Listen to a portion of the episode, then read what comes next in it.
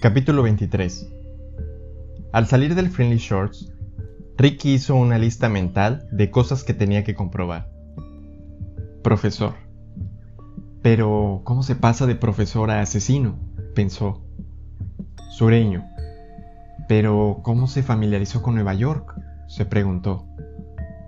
Instruido, inteligente, conoce las obras de Shakespeare y cita la Biblia, Jack era alguien lo bastante sensible y concienzado para hacerle un regalo especial a una joven alumna que estaba lidiando con problemas en casa y una capacidad de lectura deficiente.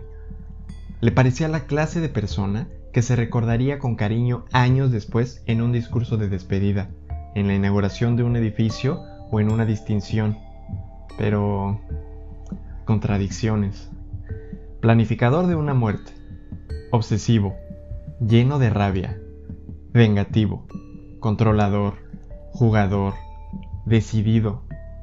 No, criminalmente decidido.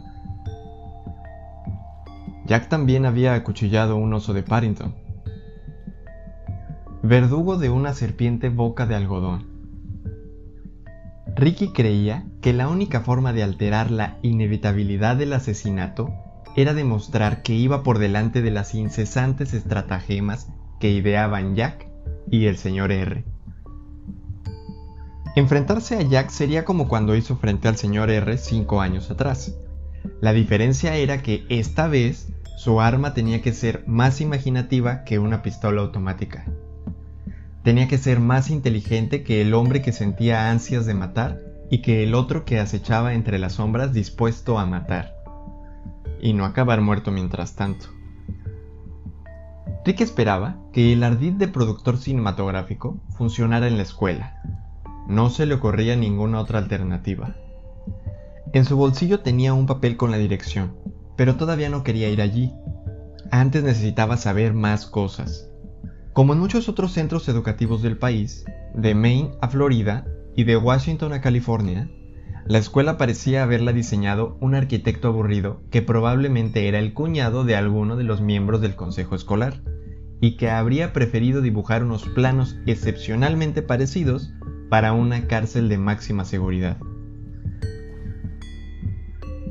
Este centro concreto consistía en un edificio achaparrado de una sola planta construido en ladrillo rojo y hormigón gris, que se extendía sobre una gran superficie situada al borde de un conjunto de polvorientas instalaciones deportivas que, a su vez, lidiaban con un grupo de árboles y más allá con tierras de cultivo. Se accedía a la escuela por un camino de entrada semicircular, donde supuso que se reunían los autobuses escolares por la mañana y por la tarde, frente a dos grandes puertas dobles de cristal, tierra y hierba rala. Una ventana rota o dos. En el exterior, un letrero de madera tallada rezaba Wildwood School. Aunque no parecía que hubiera ningún bosque silvestre o Wildwood cerca, era un lugar feo, maltratado por las inclemencias del tiempo y el abandono. Había poco movimiento en el camino de entrada. Supuso que eso cambiaría en una o dos horas, cuando los alumnos terminaran las clases de ese día. Entró dando grandes zancadas, luciendo en su rostro una seguridad y una despreocupación que ocultaban su agitación interior. Sabía que cada paso que daba lo acercaba más a Jack y a una respuesta. Los alumnos estaban en clase, por lo que el edificio estaba sumido en un oprimente silencio a medias, interrumpido solo por alguna que otra voz apagada procedente de algún aula. Oyó cantar, aunque el sonido era muy tenue y distante, e imaginó que habría una banda o un coro ensayando. Sus pasos resonaban en el suelo de linóleo oscuro. Había unas grandes pancartas de papel marrón colgadas de un techo de un pasillo adornadas con exhortaciones escritas con pintura roja y negra. Vamos, Hawks, y hasta que este día sea mejor. Pasó por debajo de las pancartas pasillo abajo y vio una puerta donde ponía dirección. Una joven recepcionista alzó la vista de una pantalla de ordenador. Buenas tardes, ¿en qué puedo ayudarle? Le entregó una de las tarjetas falsas de productor cinematográfico y habló rápidamente. Estoy valorando si vamos a realizar un documental televisivo sobre el asesinato de una niña que estudiaba aquí. Oh, Julia, soltó la recepcionista. Fue una pena. Era encantadora, una verdadera tragedia. Y me gustaría hablar con algún docente o administrativo que la conociera bien. La recepcionista pareció de repente asustada. No sé, dijo. Será mejor que hable con la señora Dandridge, la directora.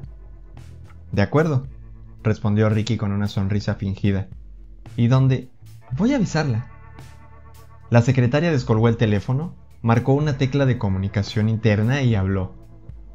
Señora Dandridge, aquí hay un caballero, un cineasta, que está preguntando por Julia y su asesinato.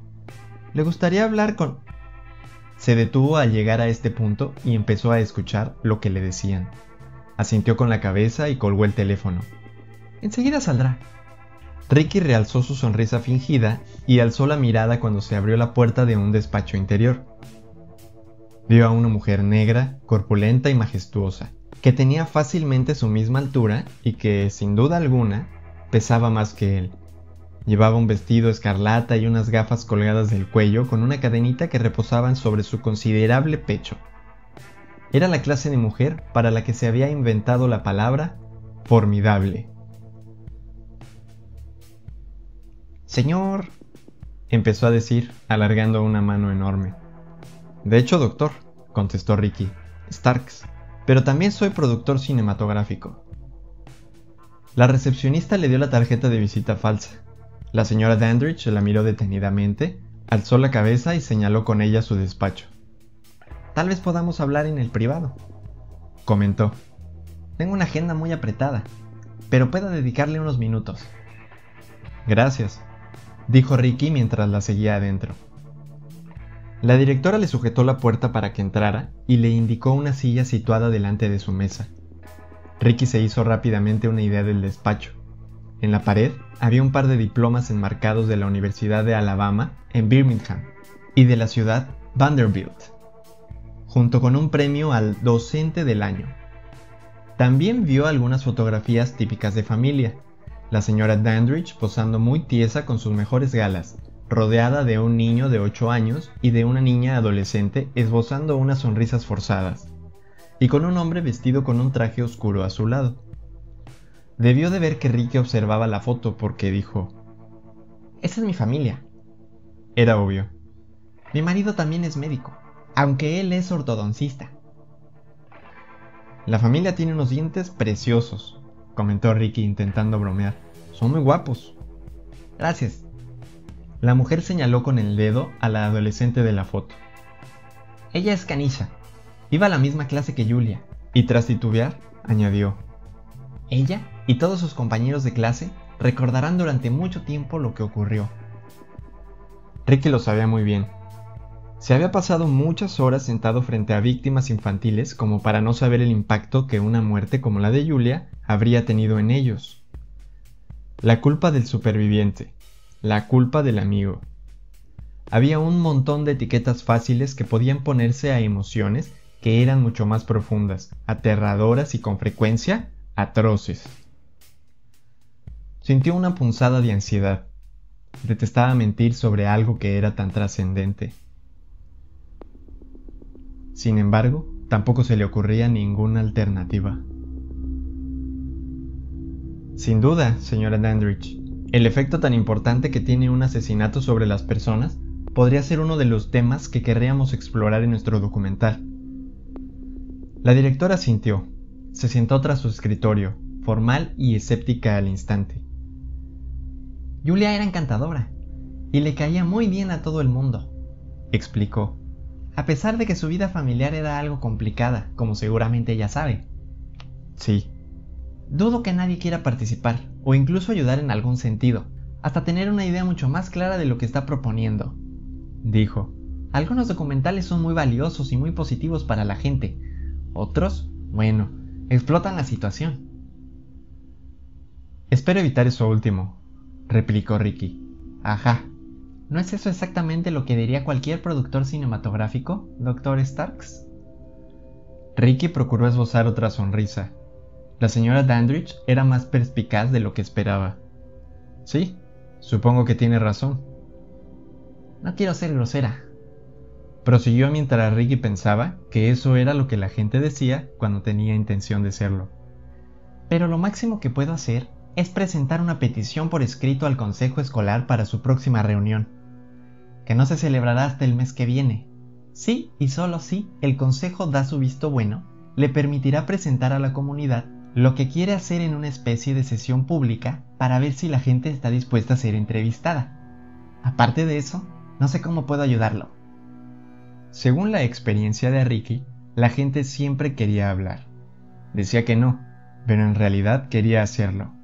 Sin embargo, estaba claro que la señora Dandridge no tenía ganas de ayudarlo. Era demasiado burócrata. Así que decidió probar algo nuevo. Tengo entendido que Julia tenía un profesor favorito. La señora Dandridge asintió de nuevo. Sí, el señor Allison. Lawrence Allison, el nombre en la lista del abogado. Un nombre que podría aparecer pronto en la lista de un asesino, se dijo Ricky. Tutor de su curso, además de profesor de estudios sociales y de historia. Larry le tenía mucho cariño su propia hija iba a la misma clase que Kanisha y Julia. Las tres eran el equivalente escolar de los tres mosqueteros. Larry puso mucho interés en mejorar las notas de Julia.